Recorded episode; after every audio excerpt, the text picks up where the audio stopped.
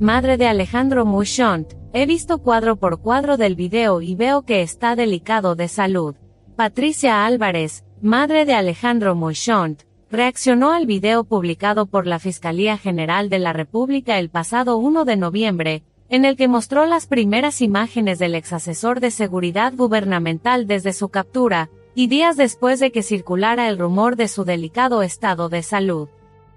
En dicho video un auxiliar de la Fiscalía informaba a Mouchon sobre una audiencia especial de revisión de medidas que, según se escucha de boca del empleado de la Fiscalía, se realizaría el miércoles 1 de noviembre a las 8 y media de la mañana, por orden del Tribunal Sexto de San Salvador contra el crimen organizado.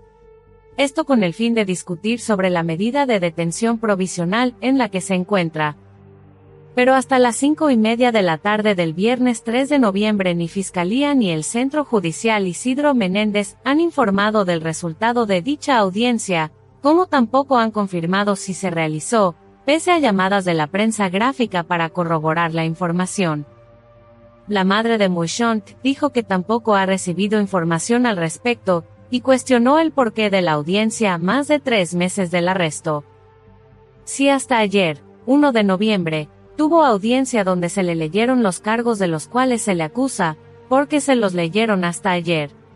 Después de casi tres meses, o sea que no fue a una audiencia virtual el 25 de agosto de 2023.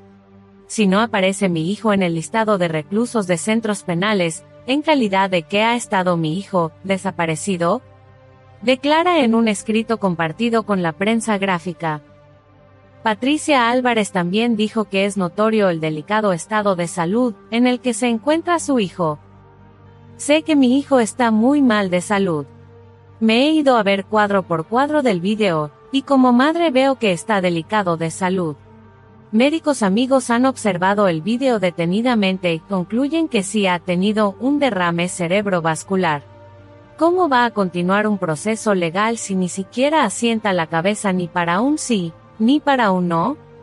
Expuso.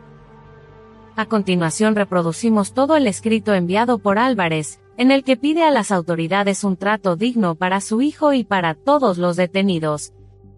Pedí una prueba de vida. No era una exigencia descabellada. Estoy en mi derecho. Me dieron un muerto barra viviente. Se me hizo puño el corazón al ver a mi hijo Alejandro Mouchont. Se veía muy bien arreglado para el montaje. Se conservó su estilo.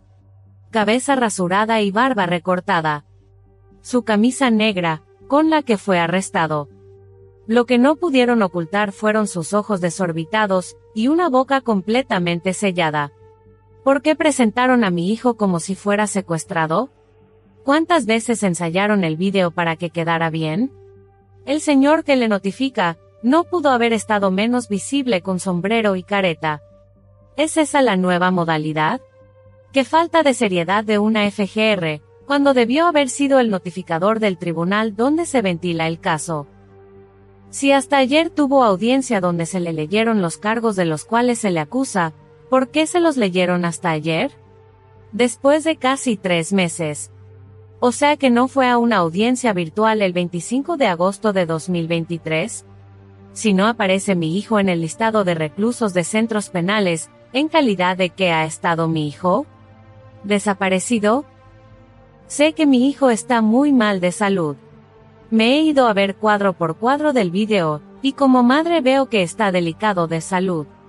Médicos amigos han observado el video detenidamente y concluyen que sí ha tenido un derrame cerebrovascular. ¿Cómo va a continuar un proceso legal si ni siquiera asienta la cabeza ni para un sí, ni para un no? ¿Qué le ocasionó el ACV? falta de sus medicamentos u otro tipo de incidente? ¿Sabían que dicho derrame se debió tratar al mismo instante que se dio? La rehabilitación de él, debido a la negligencia gubernamental, será poco probable. No es un derrame isquémico. Es cerebrovascular.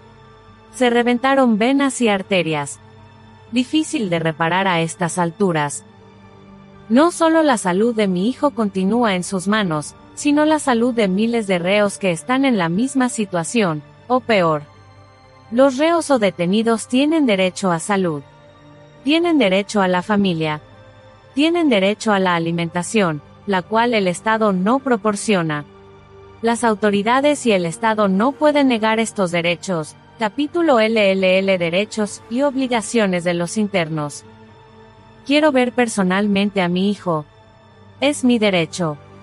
Necesita atención médica urgente. No es un simple resfriado a tratar. Quiero un trato digno tanto para mi hijo, como para los demás detenidos. Patricia Álvarez,